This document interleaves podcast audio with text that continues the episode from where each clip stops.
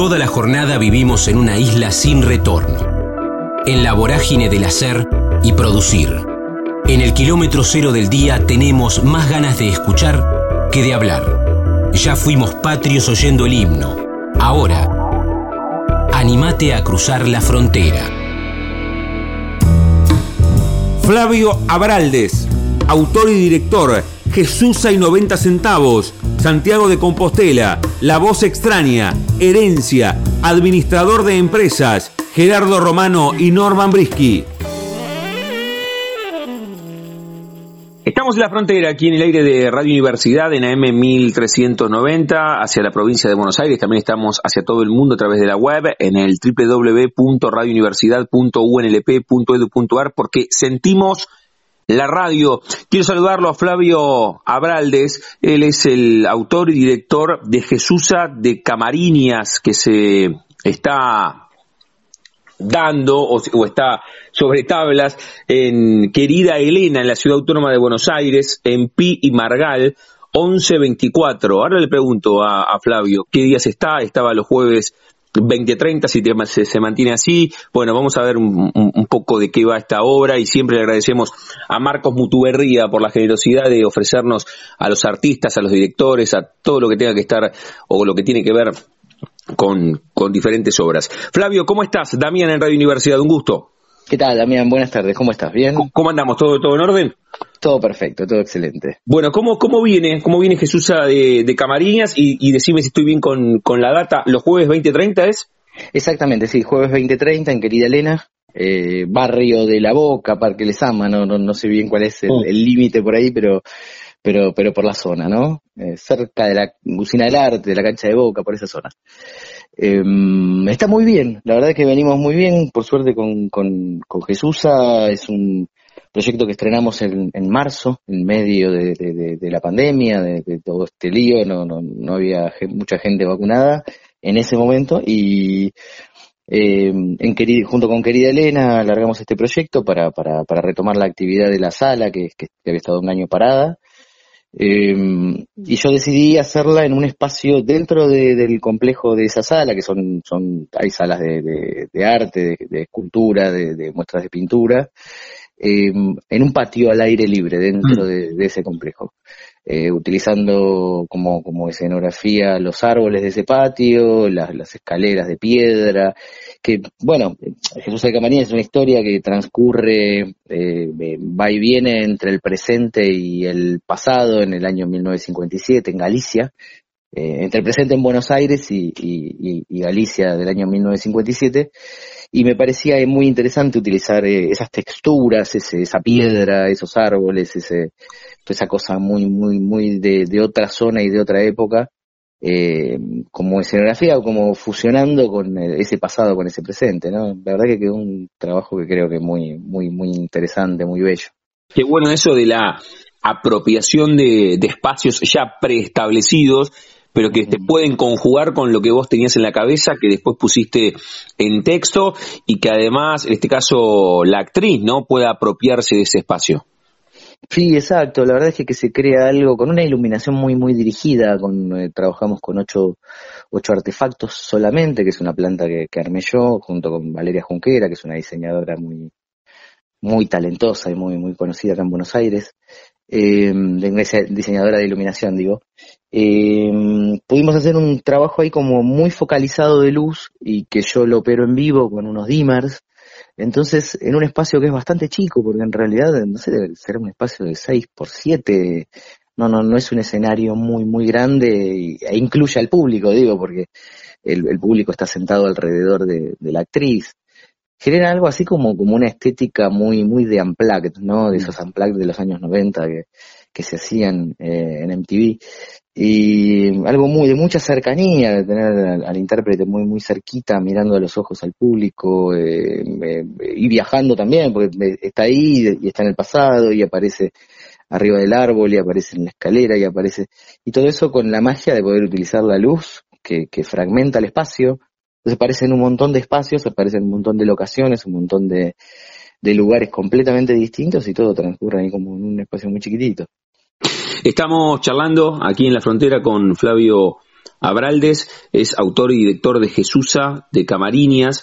La pueden encontrar a esta hora los jueves 20.30 en Querida Elena, en la Ciudad Autónoma de Buenos Aires, en Pi Margal, número 1124, ahí lo decía recién em, Flavio, en la zona de, de la boca, decías algo ahí, cerca de la usina del arte, bueno, con la dirección es más sencillo. ¿Y, y las entradas directamente dónde las sacan, Flavio? ¿Se, ¿Directamente ahí o, o hay una previa? Sí se puede sacar ahí, eh, como son pocas localidades por, la dinámica de, de, la, de la apuesta, eh, se puede en alternativa teatral, que es la página del, teatro ya independiente y del comercial quizás también.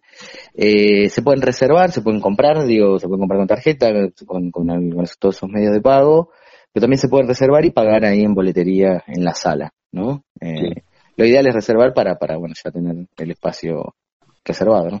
Vale la redundancia. Sí, recién cuando, cuando íbamos contando algo del espacio físico donde se desarrolla la obra y vos decías, bueno, este patio, esas piedras, eh, esos árboles, nombraste a alguna de las personas que te acompañan en este proyecto. Y también para ser justos, si querés, vos sos el autor y el director, pero ¿quién actúa o, a quién pensás que podemos nombrar? Después haremos un recorrido, si vos tenés un ratito, para hablar de tu propio recorrido hasta llegar a Jesús de Camariñas, que está los jueves 20.30, ahí en Querida Elena. Pero, pero ¿a, quién crees, que le, que le, merecemos que lo nombremos, ¿no? A todos los que te están acompañando en este proyecto.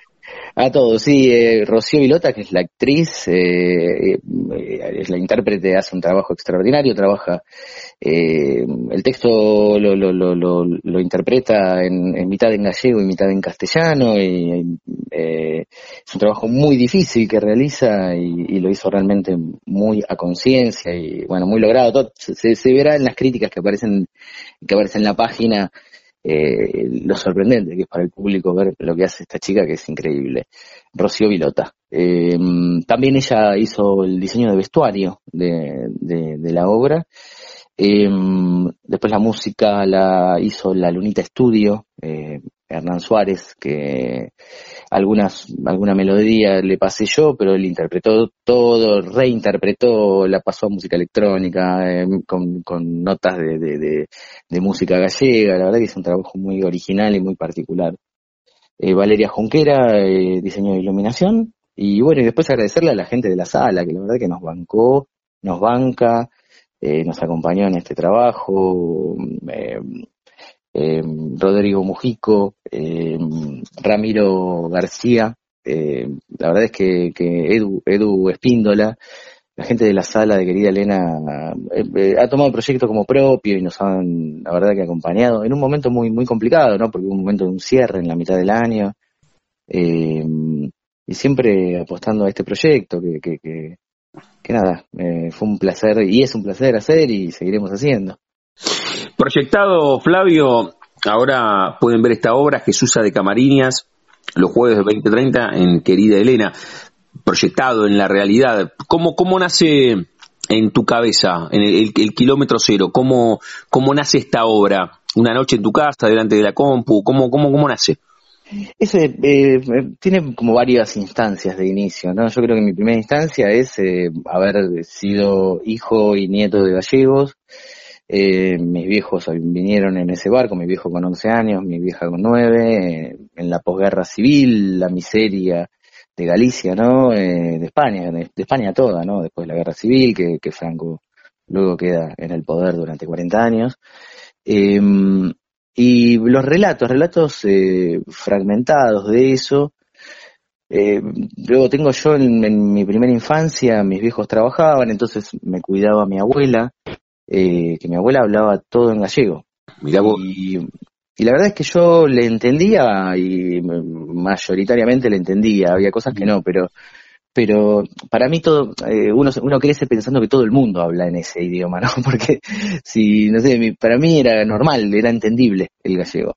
Y me pasó viajando con mis hijas a, España, a encontrarme con primos, con, con, con tíos, bueno, que ya la mayoría fallecieron, eh, que me decían, no entendí nada de todo lo que dijeron en toda la tarde. ¿cómo, no, ¿Cómo no entendieron? Sí, es súper fácil. No, va, no, no, es otro idioma, no se entiende. Entonces ahí, ahí tomé conciencia de, de que conocía un idioma que los demás desconocían, ¿no? Pero que era muy cercano, digo, el gallego es la base del portugués y tiene como cosas que uno entiende, pero no termina de entender todas las palabras, pero entiende. Como el catalán un poco también, ¿no? Que, uno escucha un poco y dice, yo sé de qué está hablando. No sé, me pierdo si hablan rápido, pero... Entonces en un momento estaba en un, en un, en un taller de, dramaturgia con Mariano Tenconi, que, que, lo estaba dictando él, que era un intensivo, eh, y en el que hablaba, el, la temática del intensivo era la voz extraña. Eh, escribir eh, personajes que tengan determinadas particularidades en el decir, ¿no? Y en un momento se me ocurre hacer una carilla de un texto en, en, un gallego dicho por una gallega que vivió 40, 50 años en Argentina, como mi abuela, ¿no? Y, y tuvo una repercusión muy, muy, muy, muy bella en, en, el curso, en, Mariano. Y Mariano me dijo, mirá, si lográs escribir una obra completa así, eh, yo la voy a ver. Eh, no es lo mismo escribir una caricia que escribir una obra. Pero bueno, dale para adelante con esto porque acá tenés un diamante.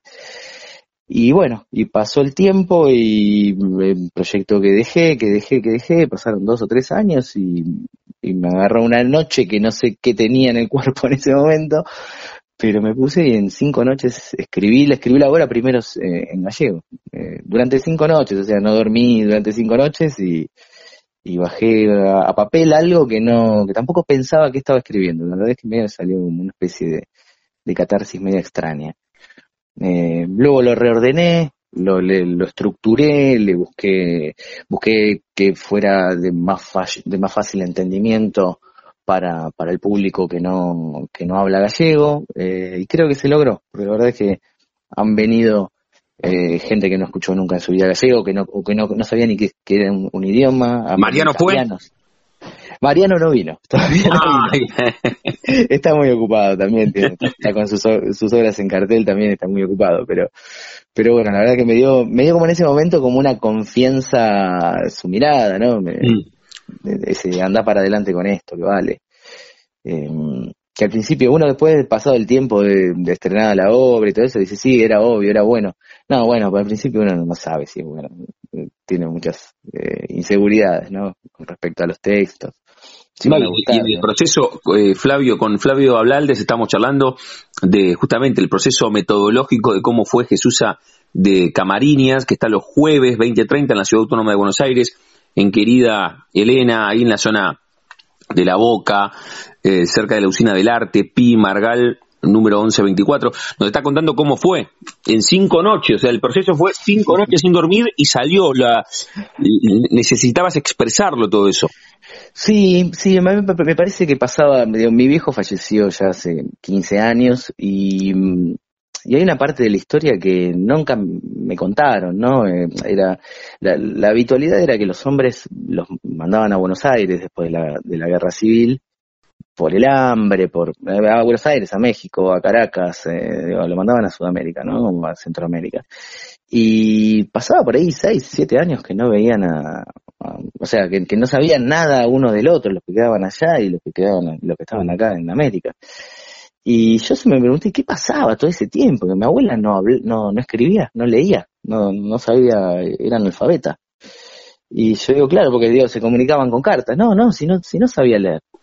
Y, y en todo ese contexto posguerra civil, el correo lo manejaba el cura del pueblo, eh, que era el que decidía eh, quién se subía al barco para ir a Buenos Aires o no, eh, que era el que te daba el documento si, si te bautizabas, que era el que daba los sermones los fines de semana en, en, en, la parroquia, y era el que tenía el contacto con el poder, ¿no? Porque yo, eh, hay muchos informes que hablan de la iglesia siendo eh, informante y, y, y, y, llega, y con la llegada a cada pueblito del régimen de, del gobierno franco.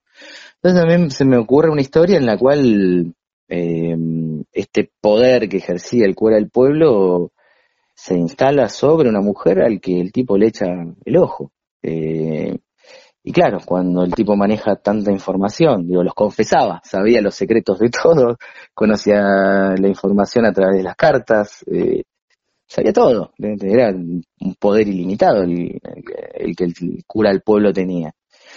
Eh, entonces digo, construyo a partir de la ficción, a partir de cosas que me imagino, de, una historia que quiero contar en el medio, pero, pero también em, de alguna forma ante la ausencia de relato de, digo, de mi viejo pudiendo contarme o de mis tías contándome cosas muy fragmentadas y cosas que no me quieren contar tampoco porque no se acuerdan o porque tienen bloqueadas, ¿no? imagino muy doloroso ese proceso. Em, construyo para ver algo que no vi. Digo. Vine a hacer algo así. Claro, claro, claro. Y, el apellido Ablaldes, ¿de dónde viene? ¿De qué zona de, mm, España dijiste, Flavio? Mi viejo era de las afueras de Santiago de Compostela, mm. de, Vedra. Em, em, mi apellido es con S, eh, lo que también abre una historia que es interesante porque me llegó por varios lugares información de que eh, que sea con ese el apellido es que tiene un origen sefaradí. Eh, que eso lleva al año 1500, cuando se prohíbe el judaísmo en, España, eh, y los judíos siguen practicando el judaísmo, eh, pero escondidos, pero con nombres en clave. Entonces esos nombres que cambian, esos apellidos que cambian, le ponen una especie de código que es, en lugar de la Z, que es el sufijo de, des en, España, significa hijo de. Rodríguez, Martínez, González, hijo de. Eh, y, el, y el sufijo con la ES es ese pequeño código que tenían entre los que mantenían el judaísmo eh, prohibido, pero igual practicándolo, como eh, lo llamaban los marranos a ellos, eran los judíos escondidos. Esa es la, información que me llevó por varios lugares. Mira, qué bueno, mira qué bueno cómo, cómo te metiste y el viaje con tus hijas también y cómo todo eso, imagino, intenta condensar la obra, que es el disparador de esta charla con Flavio Ablaldes, de Jesusa, de Camarinias. Ahora, eh, Flavio, esta es, es por ahora la última estación de tu recorrido artístico. Como reciente consultaba cómo nació Jesús de Camariña, mm. te consulto cómo, cómo nace visceralmente el arte adentro tuyo, dónde, dónde está ese origen, el kilómetro cero. Tres, cuatro años en el colegio, la maestra dice hay que, hay que hacer de San Martín, te subís al escenario, pasa algo, terminás el secundario y, y haces un curso, ¿cómo, cómo viene?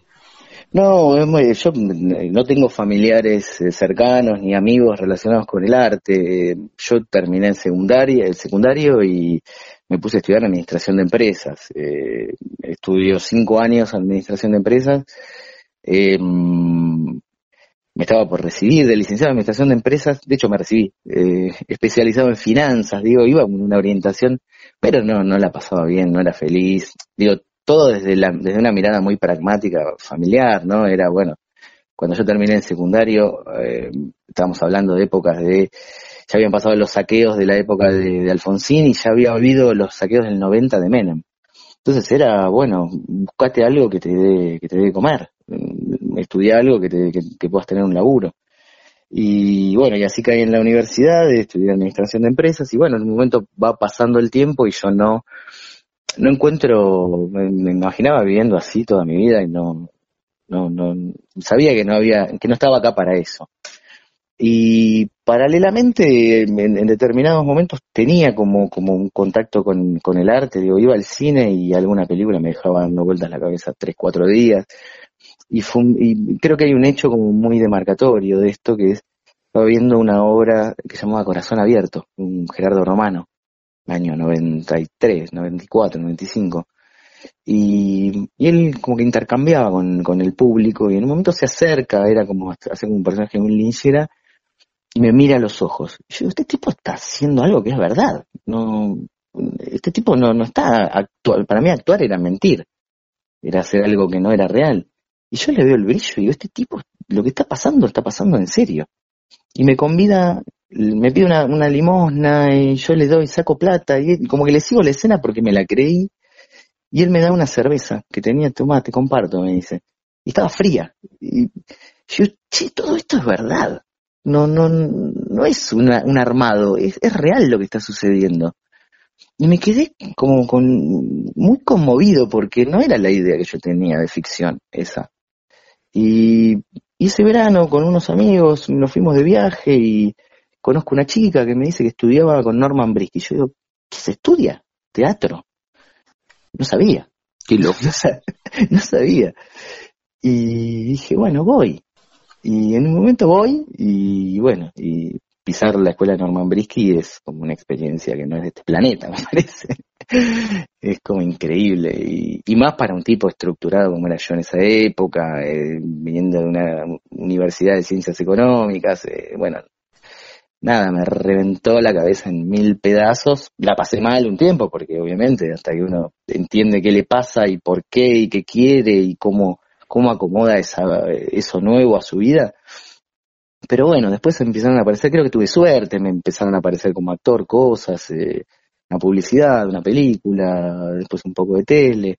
Y en un momento me, me empezó a surgir la necesidad de escribir yo y de, de dirigir yo, ¿no? Que, de contar historias que me fueran eh, cercanas. Y ahí empecé a estudiar con Mauricio Cartún, eh, después con Mariano Tenconi, me animé a mi primer texto, me fue bien y bueno, así empecé una seguidilla. Igual Jesús no es lo último que hice, estoy con, en cartel también con una obra que se llama 90 centavos. Ah, ahora, ahora vamos a meternos ahí entonces, porque me, detuve en la anteúltima estación de, de ese recorrido que lleva tu tren artístico. Ahora, esto que contás, Flavio, es extraordinario, ¿eh? el momento, porque además lo vi, tenés una manera de narrar, es espectacular. ¿Cómo, cómo contás esa historia en el teatro con Romano? Lo vi ahí dándote la birra, es impresionante. Y cómo, cómo hay un quiebre ahí y después te, mm causalmente te encontrás con, con, una chica que estudia con Brisky y después Cartoon y aparte nombrás tipo con, con, un frondoso recorrido, pero más allá del recorrido, que evidentemente han hecho de sus vidas lo que tenían ganas desde lo artístico, ¿no? Y eso, es siempre muy atractivo. Y contagian aparte esos, dos nombres, digo, que Romano también, pero no lo conozco tanto personalmente, porque lo he cruzado en las fiestas de Sagay a fin de año, pero pero de estudiar con ellos eh, contagian ese tiempo presente, esa pasión por la vida, ese, esa, son de otro, de, otro planeta. Eh, no, no, no son personas habituales de, de, cruzarse, ¿no? Eh, contagian, contagian, contagian ganas, eh, ganas, pasión. Qué bueno, qué bueno. Escucha, ¿y el administrador de empresas quedó archivado o lo pudiste meter en algún personaje con alguna obra? Y yo creo que en todas un poco. Yo creo que en todas un poco. Aparece. Eh, creo que a veces. Cuando es el bordero, cuando es el bordero. bueno, claro, pero parece, digo, aparece eso también como. Em, yo en el principio pensaba que había destirado varios años de mi vida a la basura estudiando eso, que hacía, digo, yo también manejo una empresa familiar, y, y, que, y que hacer eso es como una parte de tiempo de mi vida perdida que eh, solo ganaba en las noches cuando escribía, ¿no? Que, recuperaba. Digo, esto de dormir menos para recuperar lo que le tuve que dedicar a otra cosa que no era mi vocación. Y después la verdad es que me di cuenta de que ah, eh, cuando uno dirige proyectos como los que yo dirijo, eh, son también, uno es, un poco productor, eh, necesita el armado de carpetas, necesita organizar eh, procesos, necesita tener metodologías, eh, manejar un grupo de gente, conducir. Y la verdad es que me amigué con, con ese pasado relacionado con, con, el, con el administrar, ¿no? Dije, yo no sé si, si hubiera podido hacer esto que hago, eh, o por lo menos hacerlo como lo hago, eh, si no me hubiera formado en cómo organizar eh, proyectos, ¿no? Eh, yo creo que no, cuando uno no lo estudió o no, o no lo hizo nunca, debe ser bastante más complejo que lo que yo siento que es para mí. Qué bueno, qué bueno esa también esa esa reconciliación, está, porque, es verdad, aquí muchas veces hablamos con, con diferentes artistas o directores o dramaturgos, vos reunís todas estas, pero que es cierto, ¿no? Que, que no tienen una buena relación con su pasado y vos pudiste resignificar todo eso y, está bueno, por supuesto está bueno. No, no hay tiempo perdido porque el tiempo tampoco es tangible, no es que lo tenés en el bolsillo y te, te dan 10 minutos. Pero, pero es cierto que hay, hay, hay como un concepto de pérdida de tiempo y vos pudiste reconciliarte con ese pasado profesional. exacto, sí, sí, sí, sí, sí, y, sentir que lo uso a favor, ¿no? que, que, lo puedo usar a favor. Qué bueno. Flavio, ahora quiero que, en primera persona vos invitas a los que nos están escuchando a que vean Jesús de Camariñas, pero te detuve en, la penúltima estación y vos me decías, mirá que hay otra, eh, mirá que hay otra estación. contanos, contanos ¿qué, tenés además en, cartel.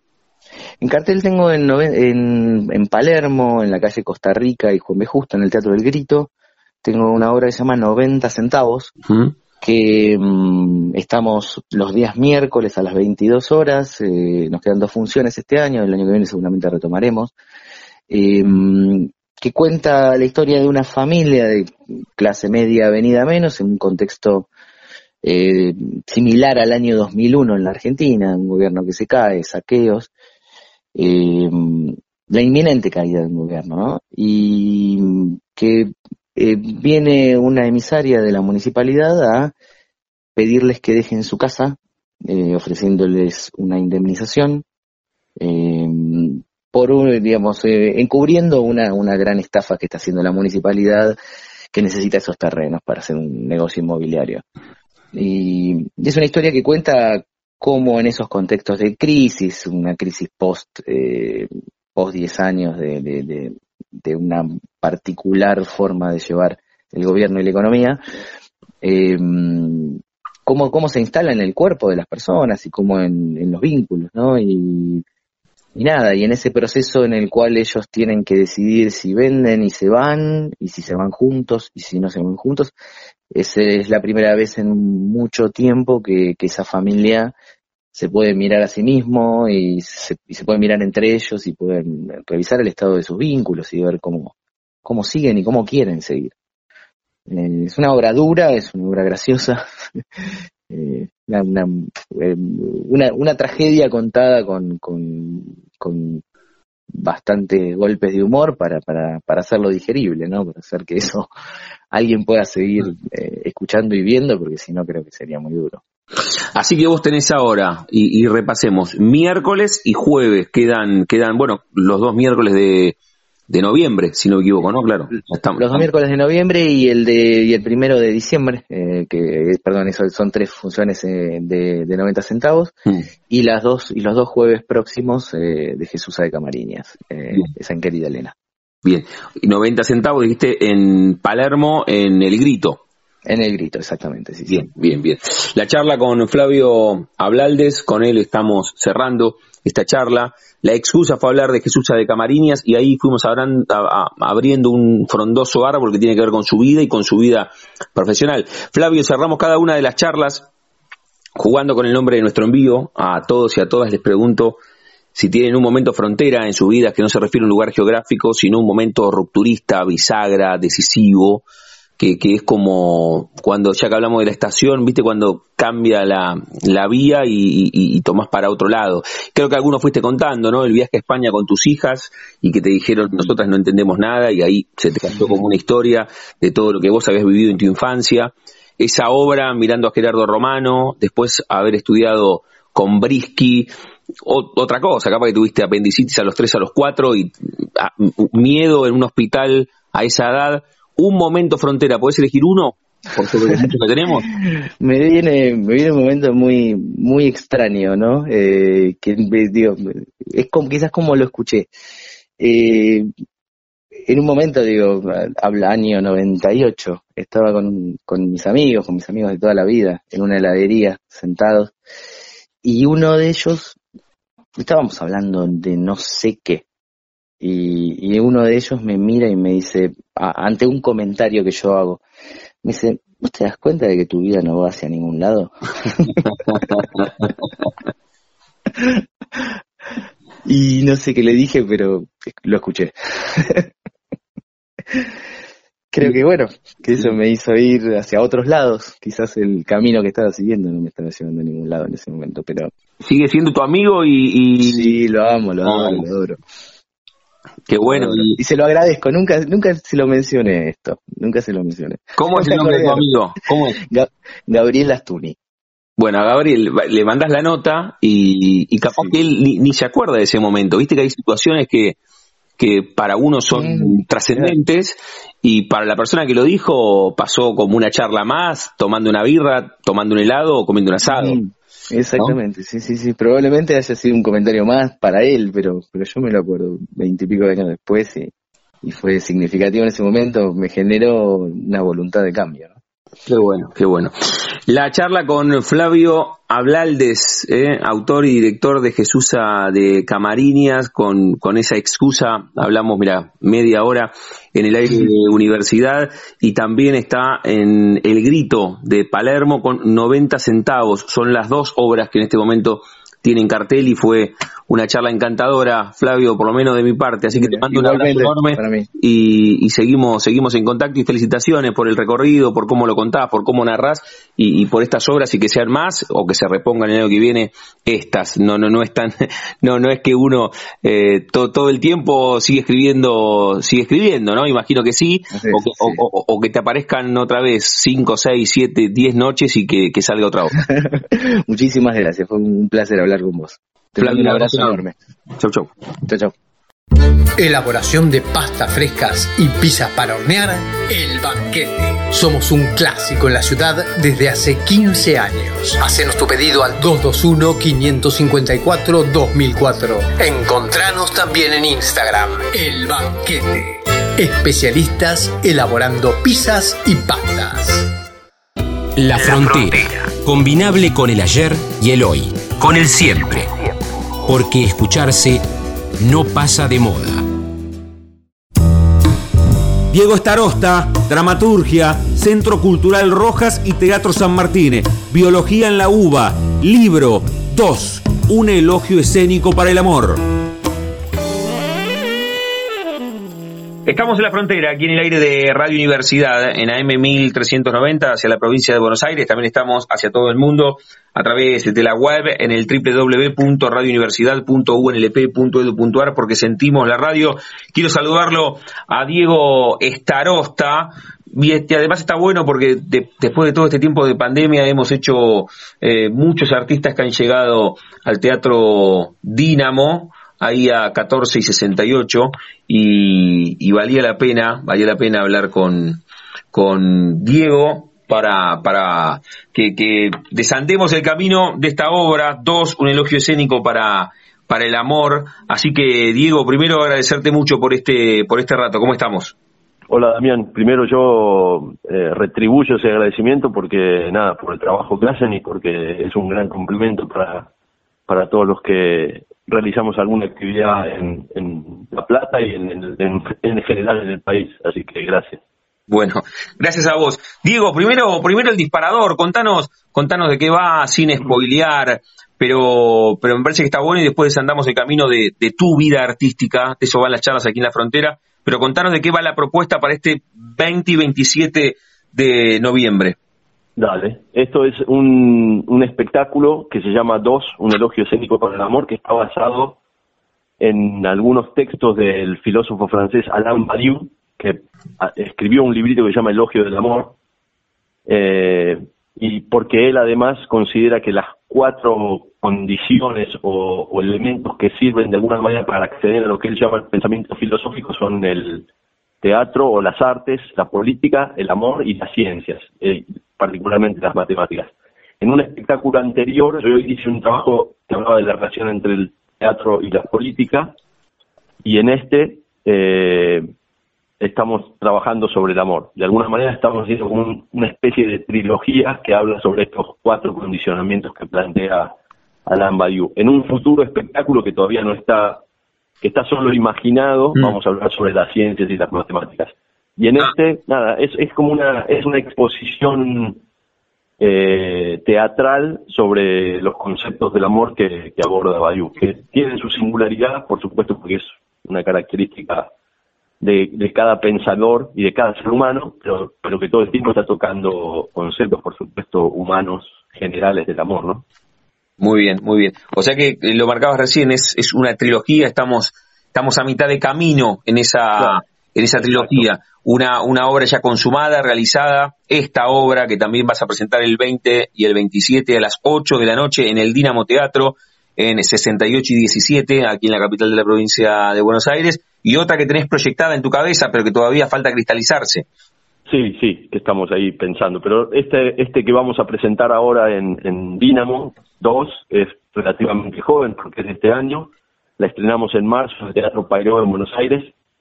Eh, y la después es por el tema por todos conocidos de la pandemia cuando tuvimos la segunda razón la segunda eh, eh, eh, segundo momento de, de, de, en marzo de, cerrazón de, todas las actividades paramos retomamos en agosto y estuvimos con funciones en agosto septiembre octubre y ahora seguimos en noviembre y en diciembre un poco también a partir de octubre empezamos a salir un poco de capital y por eso también es que llegamos a La Plata. Yo históricamente viajé siempre bastante por el país, más allá de que soy de capital, y más con los espectáculos que son un poco más, más pequeños, como un unipersonal, que a veces también es engañoso porque un unipersonal, por ahí hay un actor en escena, pero digo, trabajan varias personas.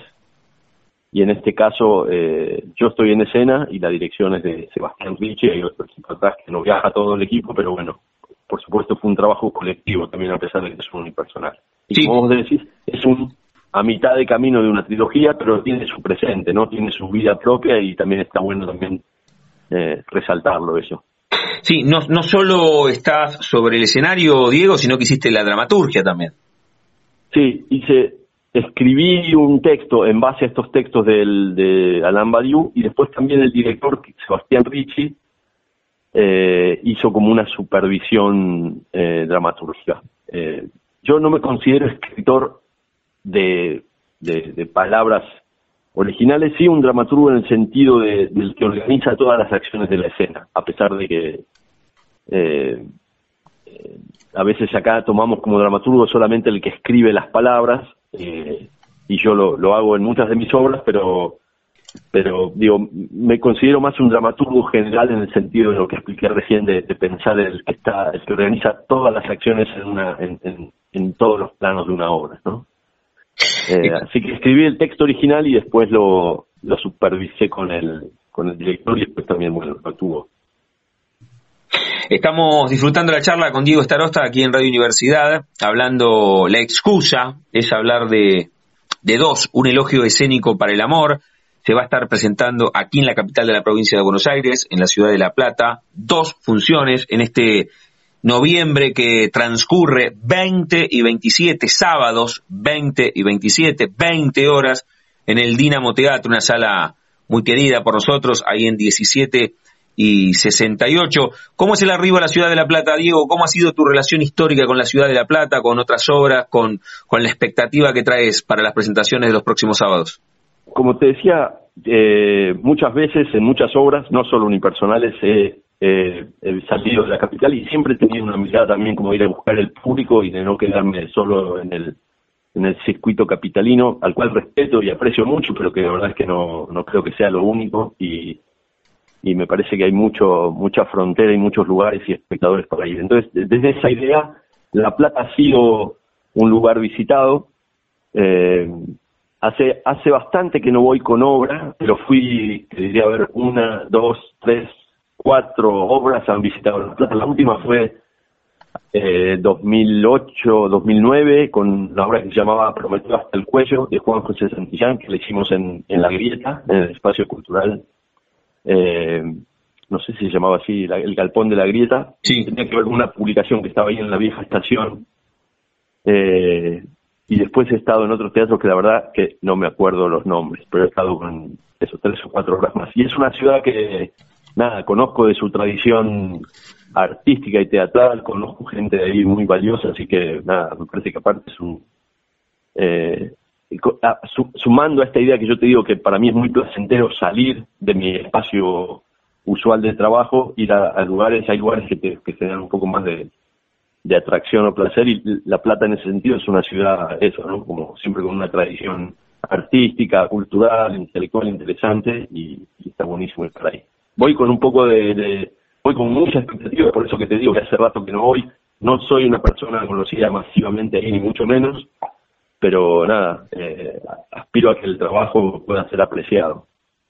Diego, y, más allá de ser eh, parte de una, de una trilogía, esta obra, dos, un elogio escénico para el amor, que vas a estar presentando en el Dínamo, aquí el próximo sábado 20 y sábado 27, dos sábados consecutivos a las 8 de la noche en Dinamo Teatro 17 y 68. Decías recién, escuché bien, lo interpreté de esta manera, ¿esta obra es concebida durante la pandemia o ya tenías algunos trazos sobre, sobre la hoja? ¿Cómo te encontró o cómo, cómo nació, cómo creció esta obra en tu cabeza y cómo con el director la llevaron adelante? Es, es, es, no es y eh, si no es con, como vos dijiste, es, fue concebida en realidad antes de la pandemia, empecé a trabajar en ella antes, pero obviamente todo el proceso de confinamiento del 2020 fue, fue el espacio de trabajo. En realidad yo empecé a trabajar solo primero, eh, empecé a trabajar en ella, en el material a fines del 2019, en enero estuve viajando por el sur, en febrero empezamos a ensayar más en sala, ya espectáculo, después vino todo el confinamiento del coronavirus. Yo seguí preparando y trabajando material en, en la terraza de mi edificio, porque todo el espacio donde estábamos ensayando fue cerrado. Eh, y después enseguida, cuando hubo una posibilidad de, empezar a encontrarse, empecé a trabajar con el director en, en, en vivo y en directo, digamos, en persona, después de haber trabajado un poco eh, vía remota, porque la obra es, o sea, yo tengo una compañía que se llama El Muelerío Teatro que cumple 25 años este año, eh, y que este espectáculo de alguna manera tiene que ver con un festejo por esos 25 años, y el director, que lo conozco hace mucho, no, no es la primera vez que trabajábamos juntos, que lo invité. En general yo lo dirijo y actúo mis espectáculos tanto unipersonales como que sean grupales. Y Sebastián Ricci, que es también director de teatro y dramaturgo, que lo conozco por andar girando justamente por algunos lugares en la provincia de Buenos Aires. Eh, nada, coincidimos por esas cuestiones del destino y, nos propusimos los dos trabajar juntos y este espectáculo fue el, elemento que nos reunió. Así que eso, empezó prepandemia y en el, la mitad de la pandemia empezamos a elaborar juntos y en marzo de este año lo estrenamos. Diego, para salir de esta coyuntura artística, me parece siempre atractivo contar cómo llegan los artistas, no solamente los artistas, cada, una de las charlas que planteamos aquí, que son más charlas que entrevistas en la frontera, en el aire de universidad, te decía que me parece atractivo contar cómo se dan los orígenes de las pasiones o de las actividades con las personas con las cuales eh, dialogamos. ¿Dónde nace tu pasión por el arte? ¿Tenés esa primera fotografía que te linkea con el arte? Con la actuación, tres, cuatro años en el colegio, la maestra dijo hay que hacer de San Martín, un curso de teatro cuando terminaste el secundario, ¿cómo es ese, ese amanecer actoral? Está bueno, yo tengo ahí cuando, cuando la compañía esta que te nombré, que es mi compañía, que es en realidad con la que vamos a presentar eh, lo, lo, que, lo que aúna, digamos, lo que reúne el trabajo que, que, que voy a presentar ahora en La Plata, que es el Morerío Teatro, cuando cumplimos 15 años, escribí un libro y en ese libro había puesto como una especie de contraataca, contra tapa, eh, que, no venía de familia de artistas, que orgullosamente no, no llevo adelante ese mito de que yo actuaba cuando era chiquito para mi familia y todo eso, porque la verdad que no creo mucho en eso. Eh, sí creo que hay un momento donde despierta algo y eso para mí ocurrió más de grande. Yo me formé toda mi vida pensando que iba a ser científico, que iba a estudiar ciencias duras, las cuales me siguen gustando mucho y en un lugar me arrepiento de no haber terminado porque empecé la carrera de biología, de biotecnología. Y de alguna manera también mi teatro está muy relacionado con un pensamiento, si querés que podría llamar cientificista en un sentido, eh, pero justamente estudiando en la UBA, en la, en la universidad, fui a tomar un curso al Centro Cultural de la Universidad que se llama el Centro Cultural Rojas, por ahí en La Plata lo conocen, que tuvo mucha preponderancia en los 80. Fui a estudiar ahí como, como un hobby para complementar lo que estaba haciendo en la facultad y tomé un curso y me quedé totalmente fascinado. Y eso fue a los 20, 21 años. Me quedé tan revolucionado que decidí que iba a dejar la carrera, no porque tuviera algún problema con esa carrera, sino porque era más grande lo que me había despertado y al mismo tiempo llegaron a mí algunos libros cruciales, que también eso me parece interesante, como alguna pasión se despierta por, por los libros, ¿no? La historia de la humanidad, que es una de las cosas más ricas que tenemos. Y eso hizo que, que, que, que decidiera ese cambio. Y enseguida lo que hice fue proponerme un plan autogestivo de estudio y de formación, siempre una idea bastante autodidacta. Eh, y de conseguirme un trabajo en un teatro, primero como maquinista, para entender el atrás del teatro, después como plomo de un famoso grupo de acá, y nada, y así fui construyendo. Pero, pero esa primera llama fue, eh, fue eso, más de grande en un, en un curso en la Universidad de Buenos Aires. ¿Qué pasó con, con tu contexto, con amigos, familia, hasta los propios compañeros con los cuales estudiabas en la UBA? biotecnología y terminaste desembocando en ser artista?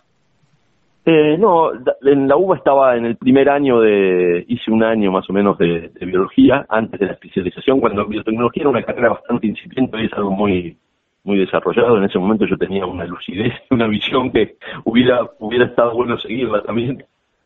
Pero nada, no me acuerdo que no fue nada traumático en ese sentido. Y el único, a nivel familia, eh, me acuerdo que nada, el único peso fue un poco el, cierta voz patriarcal de mi abuelo. Mi papá vive, pero vivía en ese momento muy alejado ahora también, y, no era una voz de autoridad en ese sentido, que me, respete, me respete mi padre, me, me, perdone, pero igual lo sigo queriendo. Pero me acuerdo que el único eh, problema fue, problema no, yo lo viví de esa manera, como enfrentar algo del mandato de, de dejar la universidad por parte de mi abuelo, pero el resto de la familia y, y el cambio de contexto no fue traumático, sino todo lo contrario. La gente, el grupo que yo me encontré, me acuerdo, cuando empecé en ese primer grupo de estudio de teatro, fue como maravilloso y fue fundante para, para lo que vino después. Fue realmente muy estimulante. Fue un, despertar en muchos sentidos. Eh, así que muy agradecido. Y también, como te digo, no fue traumático porque por ahí hoy de grande me arrepiento un poco de haber dejado biología, pero no es que fue el típico cambio de decir, ¿sabes qué? No, las ciencias duras no son para mí, yo soy un artista, no soy un artista, pero aparte me gustan las ciencias duras y en algún momento retomaré o lo, o lo trabajaré de otra manera o de otro lugar. Eh, así que fue, fue rico también eso. Estamos conociendo parte de la historia de Diego Estarosta aquí en la frontera, en el aire de universidad. Diego llega el próximo sábado 20, dos sábados consecutivos, sábado 20 y sábado 27, a el Teatro Dínamo, ahí en 17 y 68, con dos, un elogio escénico para, para el amor, y, y, me quedaba, Diego, con, con ese recorrido, con, con, un concepto que tenías en la cabeza de, de un plan para desarrollar también con, mm. con tu laburo. Eh, regalanos, eh, porque empezaste de maquinista, después de plomo, pero en un momento te subís al escenario. Eh, como te pedí la primera fotografía que te linkea, esa primera llamita a la actuación, algunos también fogonazos mm, que, sentís que son como mojones en tu recorrido artístico. Sí, eh, el primer trabajo profesional que tuve, entre comillas, no solo porque gané dinero arriba del escenario, ¿no? porque como asistente o como técnico como plomo empecé a ganarlo ahí un poco antes, pero un primer trabajo importante fue en, lo que fue el final de la organización negra, no sé si se acuerdan de ese grupo, que fue un grupo emblemático de lo que es la, el teatro de la postdictadura, en un espectáculo que hicieron en el Teatro San Martín acá. La Negra fue aquel eh, grupo, no sé si por ahí se acuerdan más por lo que fue la tirolesa obelisco, un gran evento que se hizo en el obelisco. Eh, y me acuerdo que por recomendación de un actor para el cual yo trabajaba como, como técnico en un grupo, un grupo acá que se llama Los Macocos, me dijo, andá presentarte, están buscando actores para hacer unos reemplazos. Y yo hice la prueba y entré y la experiencia ahí también fue como uno de los eh, momentos fundantes o importantes de, de esos comienzos, ¿no? Muy, eh, muy generadores de una energía para lo que viene para futuro, muy llave, sería la palabra. Mm. Eh, y, y, después también, nada, no puedo dejar de aquello, las, las primeras muestras de, ese primer taller con Daniel Casablanca en, en, el Centro Cultural Ricardo Rojas también fueron como esos momentos de, de, de esa sensación de estar ahí arriba del escenario y de estar reuniendo un montón de elementos en la cabeza para que podríamos llamar preexpresivos para poder producir un resultado expresivo que va a ser interpretado por alguien que está observando desde afuera con un mundo de representaciones a veces totalmente diferentes.